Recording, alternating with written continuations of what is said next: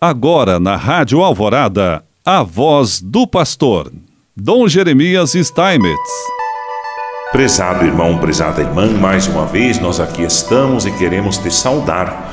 Hoje, nesse domingo, em que, além de estarmos celebrando o domingo normal, já o 27 desse tempo, do tempo comum, mas hoje também, dia 4 de outubro, nós celebramos Francisco de Assis. São Francisco de Assis, o santo missionário, o santo da fraternidade universal, da paz e o santo da ecologia.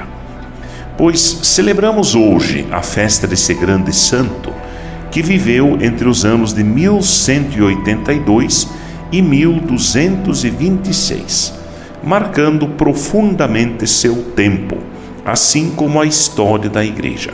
Com 24 anos de idade, Francisco teve uma forte experiência religiosa e despojou-se de tudo: riquezas, ambições, orgulho e até a roupa que usava para pregar o ideal evangélico de humildade, pobreza e castidade. Enquanto rezava na igreja de São Damião, pareceu-lhe que o crucifixo repetia três vezes: Francisco, vai e repara a minha igreja.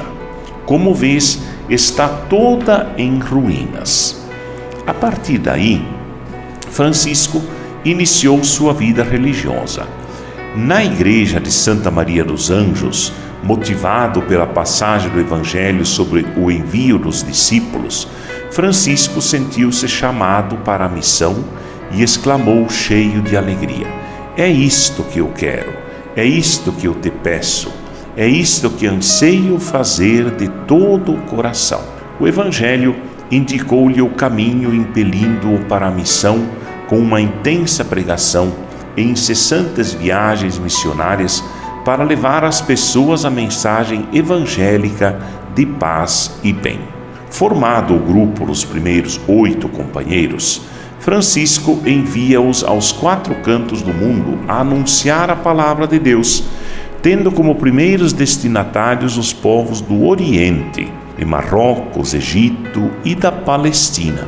Para Francisco, a sequela Christi, ou seja, o seguimento de Cristo, implicava não só a pobreza, a itinerância e a fraternidade, mas também o empenho missionário foi o primeiro fundador de uma ordem religiosa com as linhas de atuação inteiramente dedicadas às missões. Característica da atividade missionária de Francisco é a solidariedade e a amizade com os povos locais, particularmente com o mundo islâmico, fazendo da fraternidade um método credível e eficaz de evangelização. Um gesto marcante de fraternidade e de paz foi o encontro de Francisco de Assis com o sultão do Egito Malik al-Kamil no Egito em 1219, buscando a harmonia, o entendimento, a tolerância e a paz entre Oriente e Ocidente. Francisco é reconhecido como promotor da paz pelas suas palavras e gestos e pelo seu espírito de fraternidade universal. A oração da paz atribuída a ele e síntese da espiritualidade franciscana é uma expressão do seu ideal de fraternidade e de paz. São Francisco de Assis é também patrono da ecologia, sendo um exemplo por excelência do cuidado pelo que é frágil e por uma ecologia integral vivida com alegria e autenticidade. Essas são palavras do Papa Francisco na sua grande encíclica Laudato Si, que inclusive é chamada de Evangelho Verde.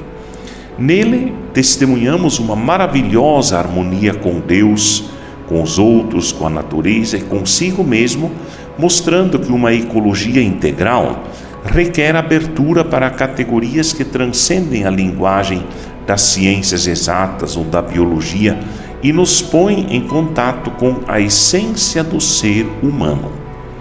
Francisco sentia-se chamado a cuidar de tudo o que existe e, partindo da Escritura, ele nos convida a reconhecer a natureza como um livro esplêndido, onde Deus fala e transmite algo de sua beleza e bondade.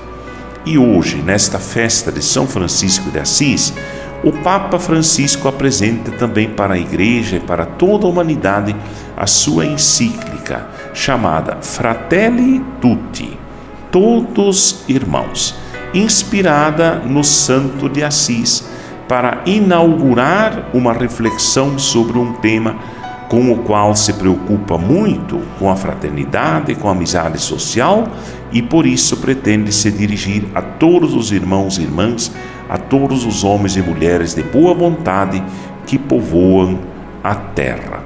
Posteriormente, vamos aprofundar aqui as reflexões dessa nova encíclica Fratelli Tutti, para que todos possamos nos reconhecer como irmãos, porque é assim como irmãos que Deus nos abençoa. Em nome do Pai, do Filho e do Espírito Santo. Amém.